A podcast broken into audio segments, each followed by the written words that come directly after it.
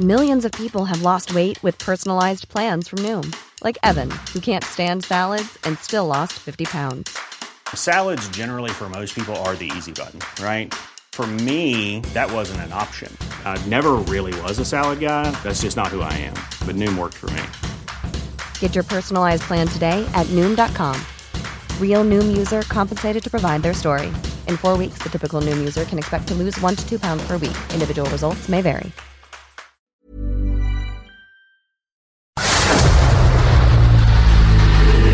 El dedo en la llaga.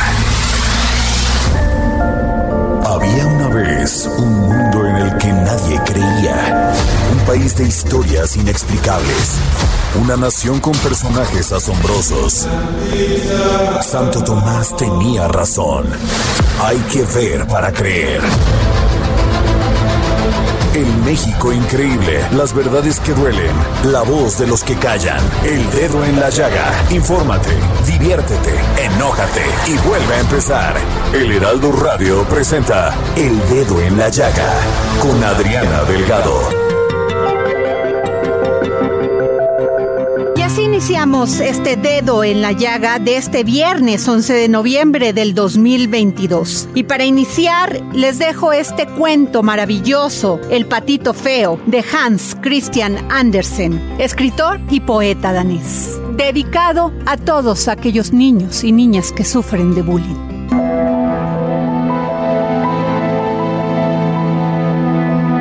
El patito feo. Esta es la historia de un patito que nació feo. El problema no es que fuera feo, sino que sus hermanos que nacieron muy bonitos lo despreciaban por verse diferente a ellos. A la mamá pata también le daba penita ese hijo que no se parecía en nada ni a ella ni al resto de los patitos.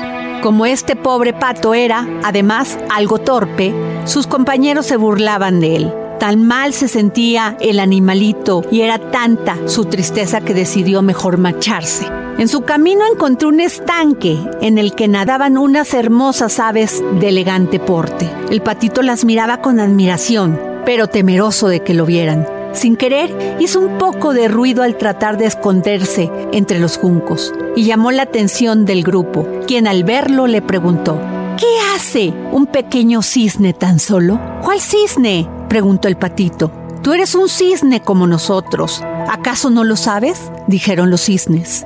El patito feo, o más bien el cisne hermoso, por fin encontró un lugar en el mundo. Y adivina qué, pues fue muy feliz.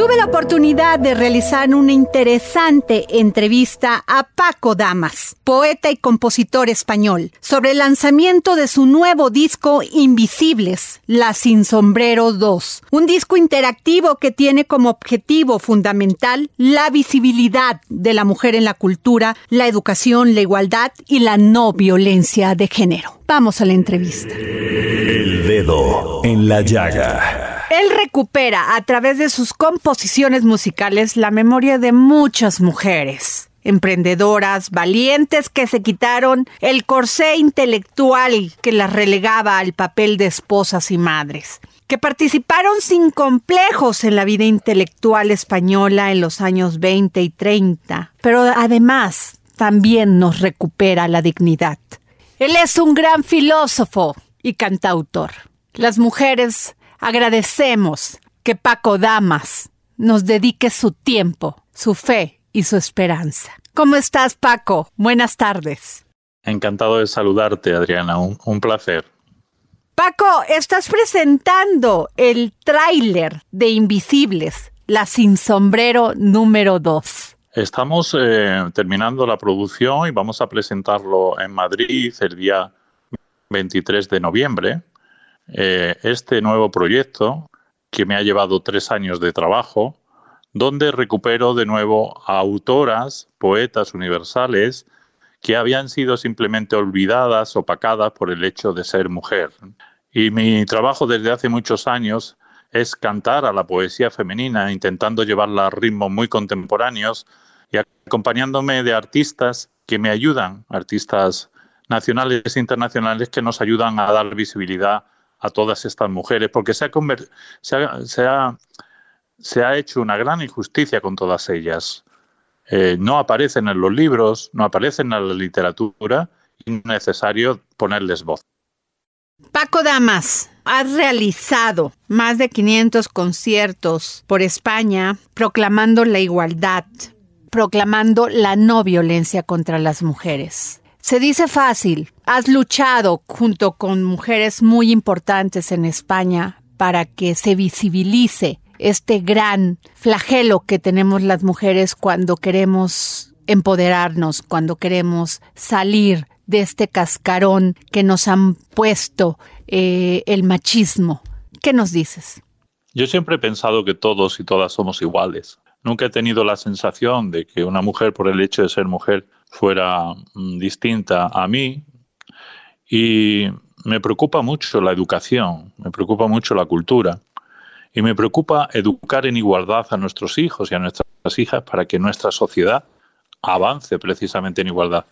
Este año en España van 37 mujeres asesinadas por culpa de la violencia de género. 1.160 eh, mujeres desde el año 2003, que hay estadísticas, es un número altísimo. Y sé que en México esto también es una lacra terrible contra la que tenemos que luchar toda la sociedad, educando a nuestros hijos y a nuestras hijas en igualdad.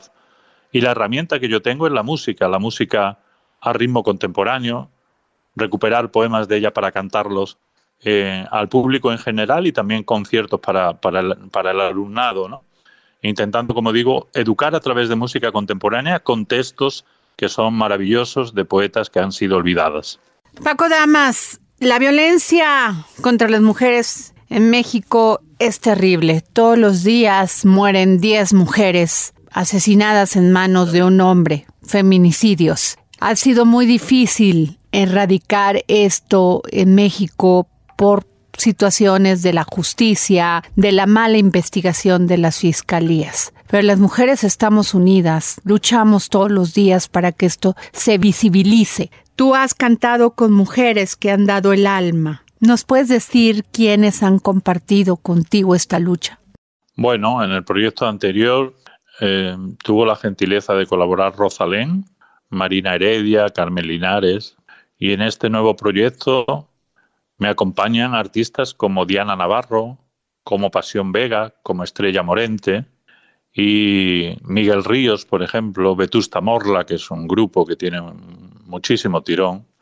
Y acaba de ver la luz de este proyecto Invisibles un clip, un videoclip que se llama Vivas nos queremos, una canción que yo he compuesto en femenino y que en cuatro días lleva más de 100.000 visitas y que invito a, a tu público, a tus oyentes, a que busquen en internet Vivas nos queremos Paco Damas y verán cómo es un vídeo para la sororidad, para el apoyo entre las mujeres, cantado por mujeres, porque todas las mujeres tenemos, tenéis que apoyaros y nosotros como hombres tenemos que apoyar y estar al lado de las mujeres en esta lucha. Vivas nos queremos, está, está recién salido.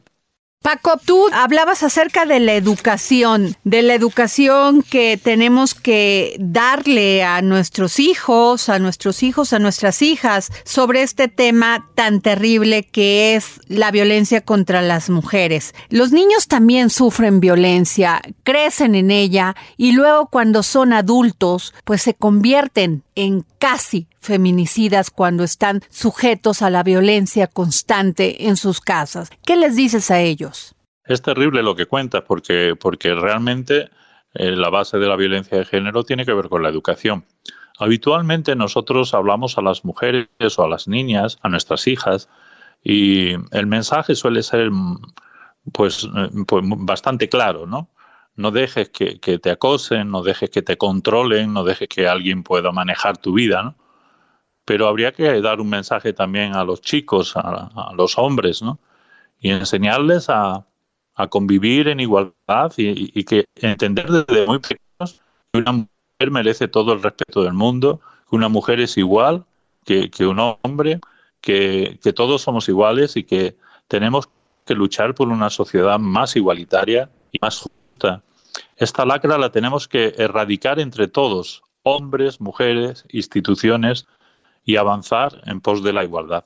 Ahora, Paco, hay una violencia que no se ve que no es la del maltrato físico, es una violencia que permanece invisible, que es cuando una mujer quiere brincar esta barda y decir yo sí puedo, puedo crecer financieramente, puedo crecer profesionalmente, puedo tener todo, puedo tener un esposo, puedo tener familia, puedo tener un gran trabajo. Pero hay una violencia que no se ve, que es ante mayor empoderamiento mayor violencia intelectual? Creo que en nuestra sociedad, a las alturas del siglo XXI, tenemos que poner en valor eh, el empoderamiento de las mujeres y apoyar a todas las mujeres hacia ese empoderamiento. Hay una violencia silenciosa que hay que erradicar. Precisamente como decía anteriormente, ese vídeo de Vivas nos queremos es un canto a la esperanza, es un canto al empoderamiento, es un canto a la sororidad entre mujeres, compuesta por un hombre para el apoyo de todas las mujeres. Ese, es el trabajo que yo vengo realizando durante, durante más de 12 años y que estoy deseando de presentar en México porque he tenido la oportunidad de que una de vuestras artistas eh, con mayor prestigio haya cantado en este disco una canción eh, que yo he compuesto sobre una poeta mexicana, una gran olvidada también que se llama Rosario Castellanos. Eh, Rosario Castellanos, una poeta mexicana de principios de siglo pasado, y ha tenido la gentileza de cantar conmigo una canción que se llama Los Adioses, ni más ni menos que Eugenia León. Qué maravilla. Eugenia es una mujer que genera mucho orgullo para las mujeres mexicanas precisamente por esto que te hablo, porque pensar diferente, brincar esa barda, ella lo ha hecho y ahí está el resultado. Es una mujer con fuerza, con determinación. Precisamente por eso está en mi proyecto, porque nos parecía que era una mujer que puede ser un referente para ayudar a todas esas mujeres mexicanas, ¿no? a salir de, de, ese silencio y a salir de esa lacra que es la violencia de género. Paco Damas, me queda solo agradecerte por esta, por ser hermano de esta lucha, de esta lucha que tenemos que dar constantemente todos los días, ya no solamente por empoderarnos eh, profesionalmente o como te decía financieramente, sino también porque no nos maten, Paco hay que seguir luchando y estoy deseando poder cantar en México alguna de estas canciones que nos sirvan como himno para la esperanza y ojalá podamos ver un futuro donde la igualdad, los derechos humanos, la justicia social, la cultura de paz prevalezca por encima de todas estas cuestiones. Muchas gracias, Paco Damas, poeta y compositor. Y este maravilloso tráiler de Invisibles, La Sin Sombreros 2. Un abrazo muy grande desde España. Gracias, Adriana, siempre por tu, por tu comprensión, por tu apoyo. Y un abrazo muy grande a todo el equipo de tu producción y a todos tus oyentes. Un abrazo para México. Gracias, Paco Damas. El dedo en la llaga. Viernes, viernes del historiador Ignacio Anaya, que hoy nos presenta en sus cápsulas del pasado dos fronteras, dos visiones. Vamos con él. Cápsulas del pasado con el historiador Ignacio Anaya.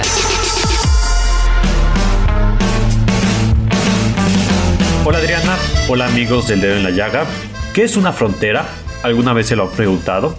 Es difícil, ya que intentar buscar una respuesta implica un recorrido por diversas disciplinas, incluida la historia. Por ejemplo, para los antiguos griegos y romanos era la división entre los bárbaros y los civilizados. Durante la Edad Media significaba los límites de los pueblos bajo el dominio feudal. Posteriormente, los adelantos en la cartografía comenzaron a mostrar las fronteras en determinados espacios, dejándolas así en varios documentos que sirvieron para marcar límites entre unos y otros. Con la llegada de los estados modernos, las divisiones territoriales se vieron reforzadas por los nacionalismos y las diferencias entre países, algunas inventadas, como lo hizo el colonialismo en África.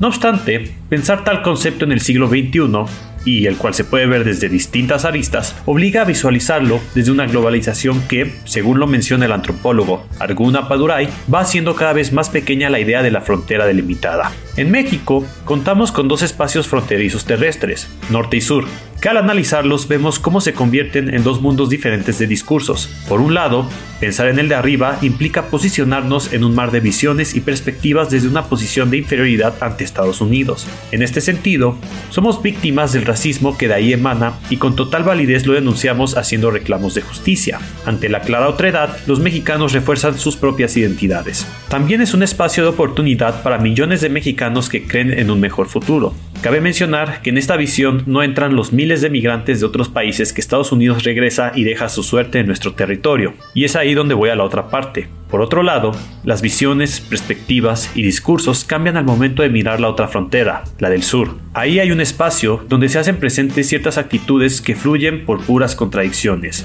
Si años atrás denunciábamos la creación de un muro entre México y Estados Unidos, ahora muchos celebran que la autoridad reprima a los migrantes en el sur del territorio.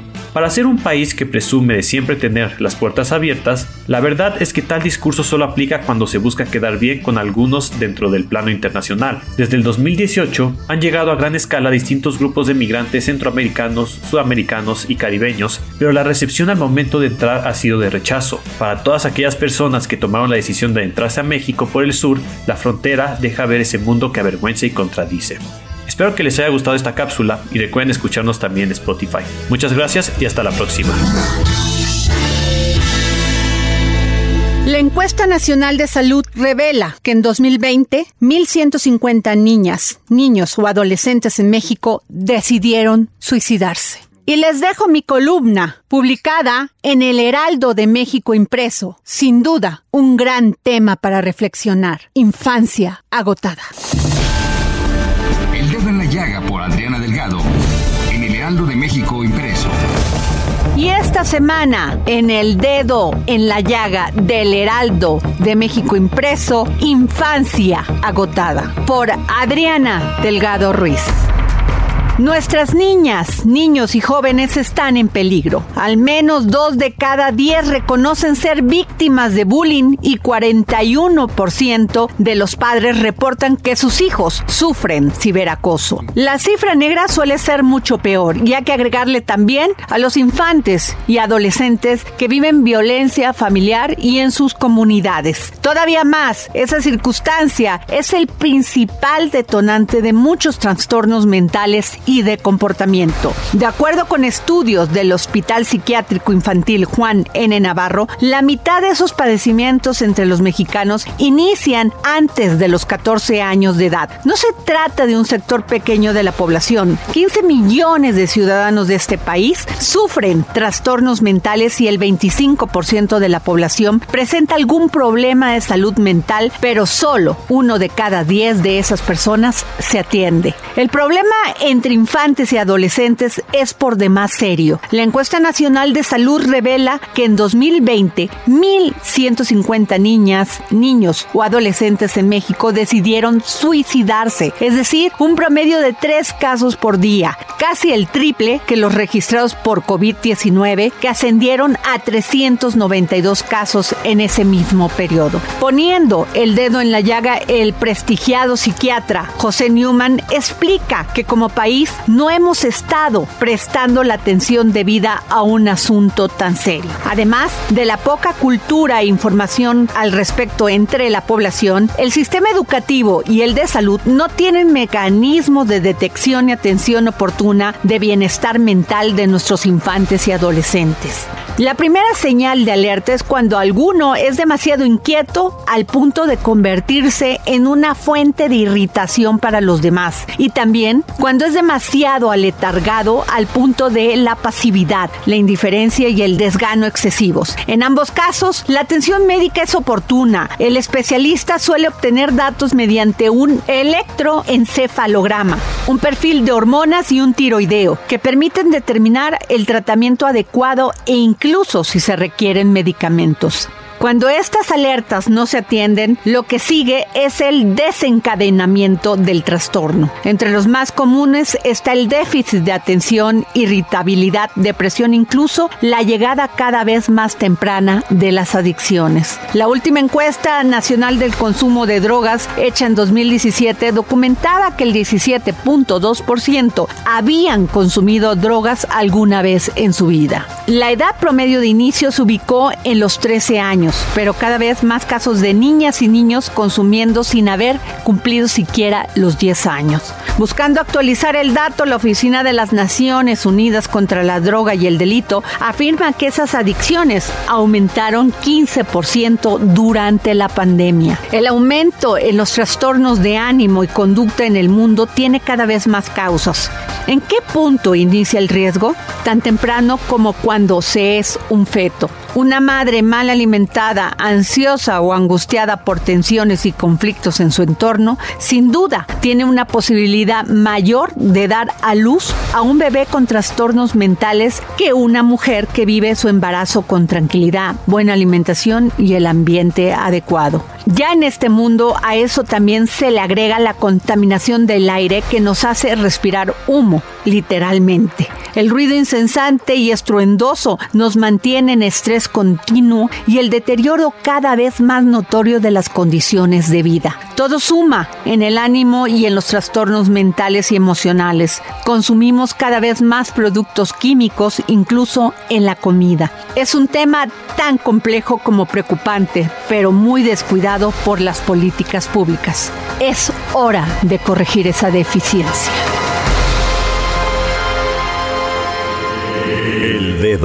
En la llaga.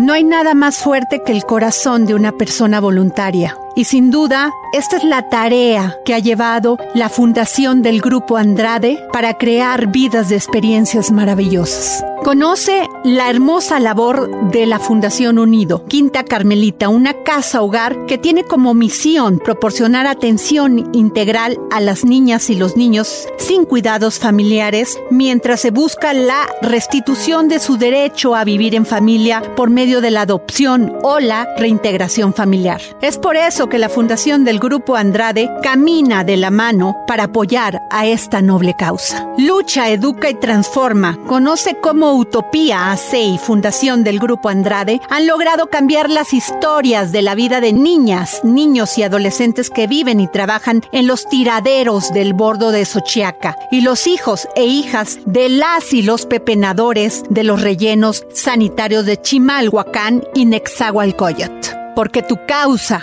es mi causa. Fundación del Grupo Andrade contribuye de manera responsable con recursos para mejorar la calidad de vida de los niños y las niñas con alto grado de vulnerabilidad. Queremos que la niñez mexicana acceda a un desarrollo personal e integración social digna.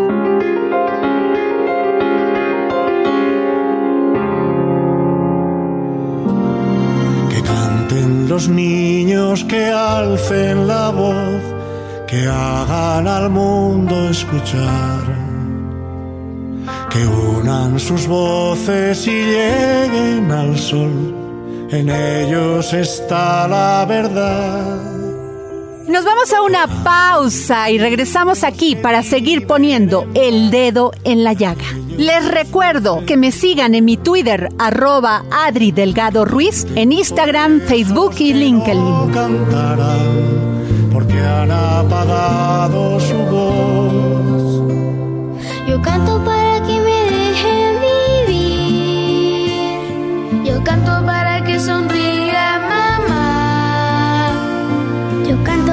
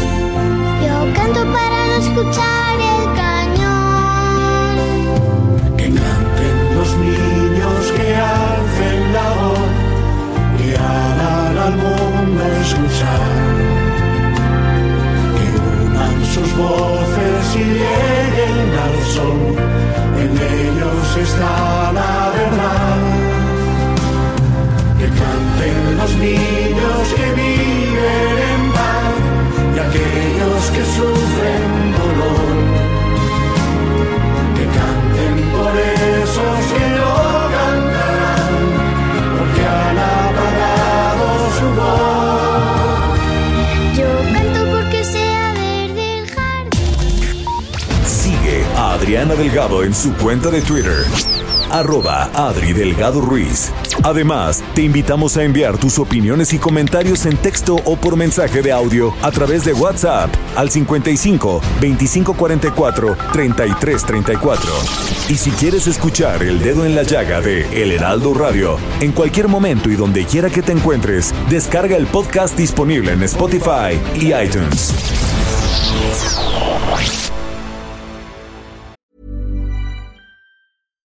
Of us have those stubborn pounds that seem impossible to lose, no matter how good we eat or how hard we work out. My solution is PlushCare. PlushCare is a leading telehealth provider with doctors who are there for you day and night to partner with you in your weight loss journey. They can prescribe FDA-approved weight loss medications like Wagovi and Zepbound for those who qualify. Plus, they accept most insurance plans. To get started, visit plushcare.com slash weight loss. That's plushcare.com slash weight loss.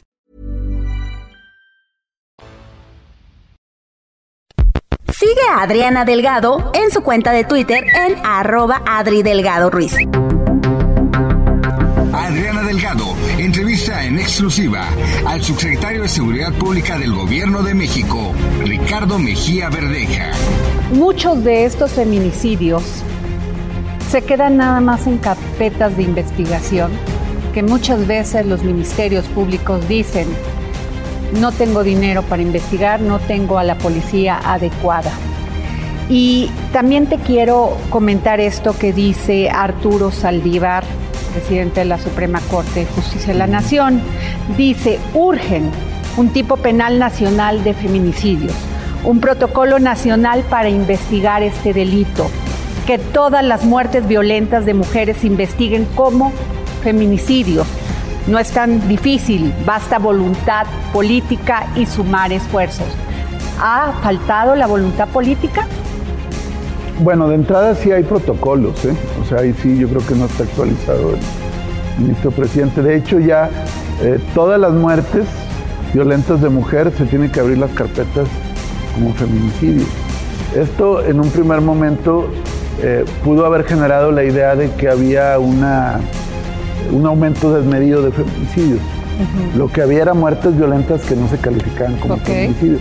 Pero yo quiero reconocer la lucha que han dado muchas mujeres para que el tema se visibilice y adquiera mayor dimensión. Entonces ya hoy, por- eh, excepcionalmente, habrá casos donde no, no se abre por feminicidio, pero la propia presión social y las propias defensas y los grupos hacen que se, que se reclasifiquen las carpetas y que sean por, por feminicidio. Eh, voluntad política de- de- definitivamente siempre debe haber. Y yo te puedo decir que del lado del gobierno federal hay toda la decisión de, de entrarle. De hecho, si tú revisas la, la sección de cero impunidad, tenemos un apartado especial para ver todos los detenidos y sentenciados por feminicidios.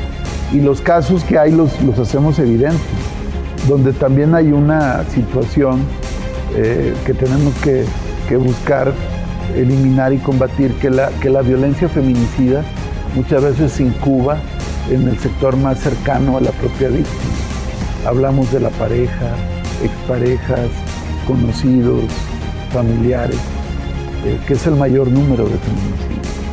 También hay otro tipo de casos, también hay eh, feminicidas seriales que ya están detenidos, uno aquí en la Ciudad de México, que acaba de ser sentenciado a un segundo proceso, otro más que se detuvo en Veracruz, que también eh, ya pues fue procesado por otra carpeta más de Tlaxcala, y es un sujeto que eh, simulaba ofrecer trabajo a, las víctimas y luego les asesinaba, y este sujeto ya está, ya está detenido. Jueves, 11 de la noche, El Dedo en la Llaga, Heraldo Televisión. Y no se pierdan este próximo jueves una entrevista muy interesante que le realicé a Ricardo Mejía Verdeja, subsecretario de Seguridad Pública del Gobierno de México. Y les recuerdo que estamos todos los jueves en el canal 8 de televisión abierta y en todas las plataformas, además de las redes sociales del Heraldo Media Group. El dedo en la llaga. Desde Argentina y en exclusiva para el dedo en la llaga de El Heraldo Media Group, El Heraldo Radio, el filósofo y escritor Hernán Melana, que hoy nos habla sobre la historia según Enrique Dussel. Filosofía, psicología, historias con Hernán Melana.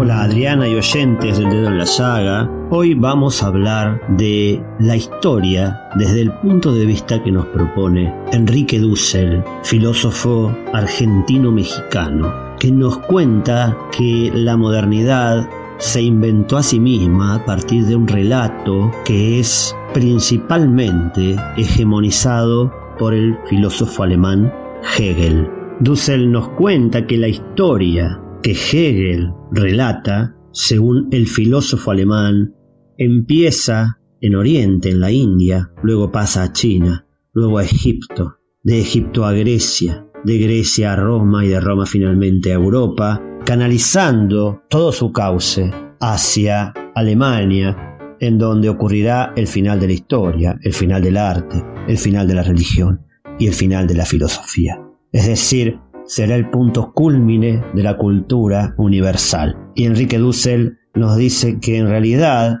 ese es un relato que intenta inventarse a sí mismo, porque Europa hasta ese entonces no había sido otra cosa que la periferia del mundo, que era un conjunto de pequeños pueblos aislados por el mundo árabe, pero que la historia neolítica, la historia de las primeras urbanizaciones, de aquella revolución urbana en donde el ser humano empezó a domesticar las plantas y domesticar los animales para su alimento, empieza efectivamente en Oriente, pero se desplaza en dos direcciones, hacia Egipto, pero también se va por el estrecho de Bering hacia América y se desplaza de norte a sur y también por el Pacífico entre lo que es Oceanía y Chile es decir, que pone como foco cultural al Pacífico y no al Mediterráneo. Y la historia entonces no va de este a oeste, sino que va del este hacia América y luego chocará con Europa en el oeste. Y entonces Dussel nos dirá el genoma americano es principalmente asiático, es decir, tenemos raíces semitas, por eso tenemos miles de complejos piramidales, al igual que los egipcios. No solo compartimos antepasados comunes, sino culturas comunes. Y este principio semítico es opuesto al principio griego, porque los semitas, tanto en su mito como en su religión, se constituyen a partir de los demás, del otro. Por lo tanto, el semita se preocupa por los otros. ¿Quién es el otro? ¿Qué necesita el otro? En cambio, el griego, desde Aristóteles, que dice, que el ser humano es un ser político, es decir, que el ser humano es alguien que vive en la polis y todo aquel que no vive en la polis no es ser humano, por lo tanto, nadie que no sea griego no es ser humano. El griego se constituye a partir de sí mismo y niega lo diferente. Y este es el pensamiento que sí heredará Europa cuando choque con la cultura americana. Me despido con una frase de este filósofo que habla de la situación actual de América Latina que dice así, estamos en una situación colonial agobiante, pero mucho más sutil que antes y mucho más extractiva de nuestras riquezas. Los españoles nos robaron pequeñas cosas, ahora nos roban hasta el alma.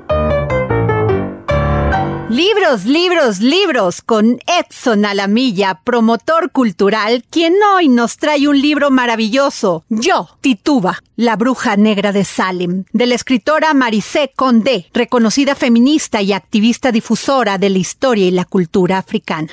Y recuerden que todos aquellos y aquellas que me sigan en el dedo en la llaga en Twitter, arroba Adri Delgado Ruiz, se van a llevar un ejemplar de este maravilloso libro.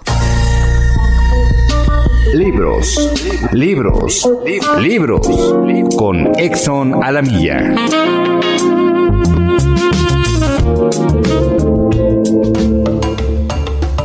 Gracias, querida Adriana. Audiencia del dedo en la llaga. Hoy les vengo a hablar del libro Yo Tituba, la bruja negra de Salem, publicado por Impedimenta en español de la autora Maris Condé. Una novela fascinante, inquietante y hermosa, y trágica a la vez. Una mezcla de historias grandes y pequeñas que da carne y aliento a Tituba, la esclava negra condenada en los famosos juicios de Salem a finales del siglo XVII. Tituba y yo convivimos en la más estrecha intimidad durante un año, dice Marisconde. En el transcurso de nuestras conversaciones me contó muchas cosas. Nunca se las había confesado a nadie. Así Marisconde adopta la voz de Tituba, la esclava negra juzgada en los famosos procesos por la brujería, que tuvieron lugar en medio de una fiebre de histeria colectiva en la ciudad de Salem a finales del siglo XVII. Hija de la esclava Avena, que fue violada por un marinero inglés a bordo de un barco negrero, Tituba fue iniciada en el arte de lo sobrenatural por Manjaya, una de las curanderas más poderosas de la isla de Barbados. Incapaz de sustraerse a la influencia de los hombres indeseables y de baja moral, Tituba pasa a ser propiedad de un pastor obsesionado con Satán y acabará recalando en la pequeña comunidad puritana de Salem, en Massachusetts, donde será juzgada y encarcelada, acusada de haber embrujado a las niñas del pueblo, detenida, abandonada en prisión. Maris Condé la rehabilita para nosotros, la arranca del olvido al que había sido condenada y finalmente la devuelve a su país natal en la época de los negros y marrones y de las primeras revueltas de los esclavos. Queridos radioescuchas del en la llaga, en manos de Maris Condé, la vida de Tituba se convierte en un lienzo maravilloso que explora las dimensiones particulares de la experiencia de la esclavitud y la sexualidad de una mujer joven convertida en objeto de asombro y de terror. Un ejemplar de Yo Tituba, la bruja de Salem, a la primer persona que escriba al Twitter Adri Delgado Ruiz. Muchas gracias Adriana y hasta la próxima. Y por favor, cuídense mucho. Y nos vamos a escuchar las recomendaciones culturales que nos tiene nuestra compañera Alida Piñón para este fin de semana. Adriana, ¿qué tal? Esta semana les quiero recomendar una propuesta coreográfica muy interesante por dos razones. La primera es que permitirá ver a los intérpretes de la Compañía Nacional de Danza en un género inusual para ellos, la danza contemporánea. La segunda es que se trata de un estreno en México con música de Damaso Pérez Prado, el rey del mambo. Se trata de El Balcón del Amor, del coreógrafo israelí Itzi Galili, una versión dancística de un clásico de Shakespeare, Romeo y Julieta. La obra nos plantea a un Romeo entrado en años y un día encuentra en su maleta la foto de la joven Julieta. La mira con nostalgia, la abraza. Enseguida enciende el tocadiscos que lleva consigo y suena Historia de Amor de Libertad Lamarque. Así, la memoria, el romance y la juventud se despliegan en el escenario como un sueño. De acuerdo con el propio Galili, el Balcón del Amor no solo presenta música de Pérez Prado, también se pueden escuchar temas como Bésame mucho de Consuelito Velázquez. Además, valga decir que el coreógrafo trabajó directamente con los bailarines mexicanos e incluso creó nuevos personajes para ellos, de tal suerte que ver a intérpretes clásicos en géneros de nuestro tiempo podrá ser una experiencia visual y sonora muy interesante. Como parte del programa, también se presentará la suite de Raimonda. Este sí un ballet clásico del coreógrafo considerado una de las figuras masculinas más importantes del ballet del siglo XX, Fernando Bujones, basada en la original de Marius Petipa, en el que se celebra la unión entre Raimonda y su prometido, quien ha regresado junto al rey de Hungría de la Quinta Cruzada para defender a su futura esposa de un pretendiente insistente. La Compañía Nacional de Danza se va a presentar en la sala principal del Palacio de Bellas Artes con funciones los domingos 13 y 20 de noviembre a las 17 horas y martes 15 y jueves 17 a las 20 horas. Por otro lado, les cuento que después de dos años de realizarse de forma virtual, el Festival Poesía en Voz Alta 2022 regresa a la presencialidad del 11 al 13 de noviembre en Casa del Lago UNAM con más de 13 actos, talleres, instalaciones, conciertos y charlas con artistas del cuerpo, la palabra y la música de países como Italia, Perú, Canadá, Japón, España, República Dominicana y de distintas ciudades de México. Del programa sobresalen las actuaciones de artistas relevantes de la escena electrónica y la experimentación sonora como Sarada Bachi y el coro acardenchado. La presencia de creadores que apuestan por las lenguas originarias, la diversidad de identidades corporales y afectivas, la palabra y el grito disidente. Todas las actividades las pueden encontrar en la página de Cultura UNAM y recuerden que son totalmente gratuitas. Espero que las disfruten. Hasta la próxima. Hoy es viernes de comer y beber bien con Miriam Lira y su momento GastroLab. Hoy nos habla del gran restaurante El Ceru, un gran referente de la cocina vasca contemporánea en la Ciudad de México y su inclusión en el top de los 25 de Marco Beteta. GastroLab. Historia, recetas, materia prima y un sinfín de cosas que a todos nos interesan. Hola, ¿qué tal Adri? Amigos del dedo en la llaga, ¿cómo están? Feliz viernes para todos ustedes. Fíjense que esta semana se llevó a cabo la entrega de los 100 mejores restaurantes de la Ciudad de México y haciendo referencia al vasto talento culinario con el que cuenta la capital del país. Y todo esto fue encabezado por Marco Beteta. Este año la revelación de la guía, una de las más prestigiosas de la industria, tuvo sorpresas significativas ya que además de conocer a todos los ganadores y sus calificaciones, se hizo mención especial al top 25. Todos aquellos restaurantes mejor rankeados por los 150 miembros del consejo editorial de Marco Beteta y también por la comunidad MB. Ceru Lomas con 9.09 puntos, liderado por el chef Israel Arechiga, se alzó como una de las grandes revelaciones de la noche, ya que logró posicionarse en el puesto 6 del top 25 de la Ciudad de México que los chefs Abel Hernández de Lois Chicucín, así como la chef Gabriela Ruiz de Carmela y Sal, ambos chefs de GastroLab también hicieron lo propio y se metieron en la lista de los mejores 25 en los puestos 18 y 19 respectivamente. La entrega de estos premios es el resultado de una depurada curaduría en la que han participado tanto los 150 miembros del consejo como la comunidad MB, que fue avalada ante el notario público 242 de la Ciudad de México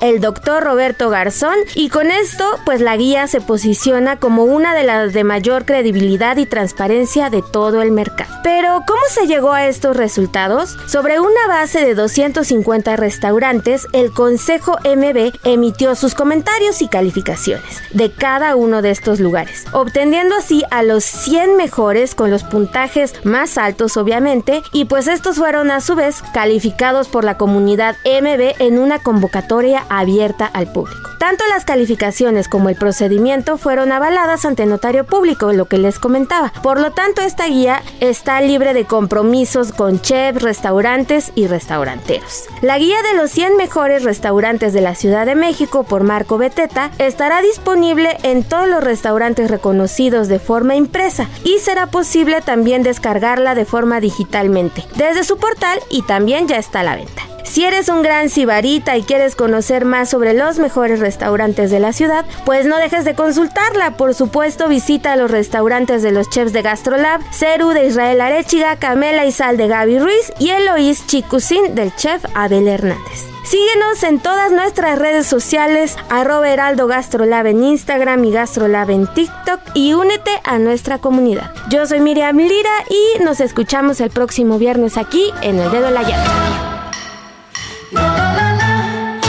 ¿Y quién más para hablar de cine y entretenimiento que Gonzalo Lira? Es tiempo del séptimo arte, películas, cortometrajes, series, documentales y excelente música con Gonzalo Lira. Hola, ¿qué tal Adri? Muy buenas tardes a ti y a toda la gente que nos escucha por aquí, por el dedo en la llaga. Es viernes, yo soy Gonzalo Lira, me encuentran en redes como arroba gonis, G-O-N-Y-Z. Y vámonos con los estrenos. Y es que ya llegó a los cines la nueva película de Marvel, eh, Black Panther o Pantera Negra, Wakanda por siempre. La segunda parte de esta película que fue un fenómeno a nivel global eh, y en particular dentro de la comunidad afroamericana en Estados Unidos. Un superhéroe de un país africano, ficticio, eh, que genuinamente dio mucho de qué hablar. ¿Por qué? Porque fue de las primeras veces que un producto tan mediático, tan masivo como una película de abogó por la representación. Y ahora regresa eh, sin Chadwick Boseman, su protagonista, recordemos que eh, murió eh, poco después del lanzamiento de aquella película de un cáncer muy joven este actor. Y ahora la responsabilidad de llevar a cuestas esta saga está en Leticia Wright, que interpretaba el personaje de su hermana Suri en la película original, pero también del mexicano Tenoch Huerta, quien interpreta a Un personaje, un antihéroe que está completamente convencido de que no importa cuáles sean los medios, siempre y cuando lo que defienda sea tu integridad cultural, tu identidad, y que se apega mucho con el discurso de Tenoch Huerta, este actor mexicano que forma parte del colectivo Poder Prieto que busca la representación en los medios de la gente con piel morena. Básicamente esa es la premisa y ahora pues a través de este personaje puede canalizar esas inquietudes el, actor mexicano. Eh, pude platicar con Tenoch Huerta y esto fue lo que me contó sobre eh, la importancia de formar parte de esta película y también incluso hablamos de cuáles son sus rituales. Vamos a escucharlo. Siempre es bueno que el público tenga altas expectativas de lo que va a ver, porque pues para eso pagan y por eso van a ver un espectáculo de calidad. Y creo yo, desde mi perspectiva ya como actor y como creador, que no nada más se trata de eh, hacer películas entretenidas y bellas, y qué bueno que existen esas, me encantan, pero también películas que te hagan pensar, ¿no? Entonces creo que esta, no, porque te hacen pensar porque tienen una, no te dan respuestas, más bien te dan preguntas, y esta película es preguntas, ¿no? Preguntas enormes. Entonces, eh, sí, yo, yo, yo me, me, gusta que la gente tenga grandes expectativas y, y, bueno, tú haces, tú haces lo que tienes que hacer, lo haces de la mejor manera posible con un montón de compromiso y amor. Y si tienes un equipo y unos compañeros de trabajo como los que yo me encontré al llegar a Atlanta a trabajar, híjole, estás del otro lado. Pues mira, los actores siempre estamos buscando la llamada, siempre estamos esperando la llamada que te va a cambiar la vida, que te va a dar el mejor personaje, que te va a dar, te va a poner en un gran proyecto. Eh, depende de cuál sea tu ambición, ya sea ganar dinero, hacerte famoso, crear historias bonitas. Eh, y estas fueron las tres cosas al mismo tiempo. Entonces, recibir esa llamada fue muy importante y además cuando me explican de qué va, cuál es la visión de Ryan y qué quiere hacer con el personaje y sabiendo lo que ya había hecho antes, no nada más con, con Black Panther, sino con su filmografía, dije, a huevo que sí me quiero subir este tren. Para mí, eh, yo suelo, antes de empezar cualquier cosa que sea difícil, eh, pongo una mano en el suelo y otra hacia el cielo, eh, porque somos, el ser humano tiene, es un puente entre lo divino y lo terreno, porque somos los únicos que eres capaces de pensar en lo divino. Entonces si queremos recrear a través del arte y, de, lo que hacemos un poco de la belleza del, mundo y, brindársela a, la, gente, eh, tienes que pensar que eres ese puente, ¿no? Eh, entonces para mí es importante hacerlo y además eh, digo, cada vez que me subo un avión, antes de despegar y antes de aterrizar, siempre le pido a los viejos abuelos que nos lleven con bien y con paz y con amor y que nos dejen llegar a nuestros lugares, ya sea para abrazar a nuestras familias, para trabajar, para crear, para ser productivos o simplemente para pasar un buen rato en la playa. Así que ahí lo tienes, Adri Tenoch Huerta, un actor mexicano que ya era conocido en su país, obviamente ya aquí lo conocemos muy bien, eh, pero que ahora sí está despegando a nivel global y que seguramente esto le abrirá muchas más puertas de las que ya había logrado abrir. Créeme que Black Panther creo que va a ser un fenómeno de taquilla y esperemos que eso se traduzca en que precisamente el discurso de Tenoch que tiene que ver con la representación y el lugar de lo latino en el cine global, pues termine de consolidarse y que tenga congruencia y precisamente sus papeles se alejen de lo que solían ser, ¿no? El narco, el villano, etcétera, etcétera. Pero bueno, mientras tanto, láncense este fin de semana a ver Pantera Negra 2, Wakanda por siempre, y cualquier cosa nos leemos en mis redes, arroba gonis, Que tengan excelente fin de semana.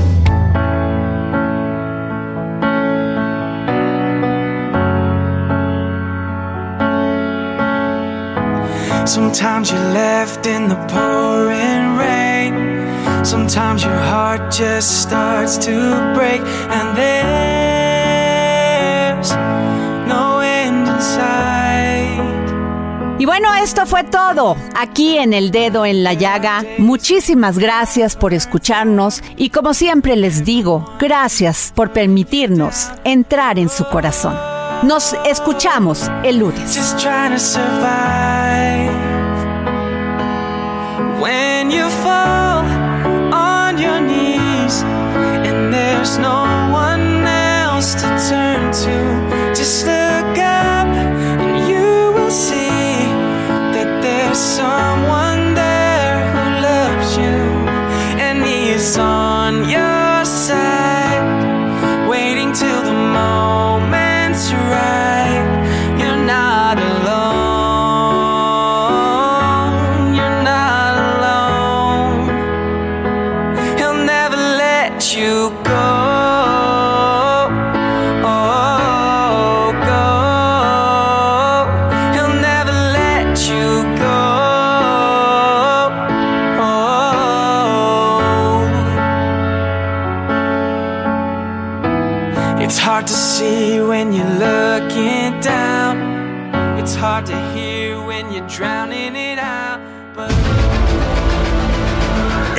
Heraldo Radio presentó El Dedo en la Llaga con Adriana Delgado.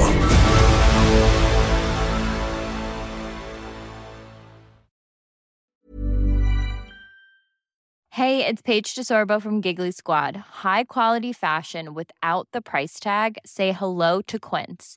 I'm snagging high-end essentials like cozy cashmere sweaters, sleek leather jackets, fine jewelry, and so much more. With Quince being 50 to 80% less than similar brands. And they partner with factories that prioritize safe, ethical, and responsible manufacturing. I love that. Luxury quality within reach. Go to quince.com slash style to get free shipping and 365 day returns on your next order. Quince.com slash style.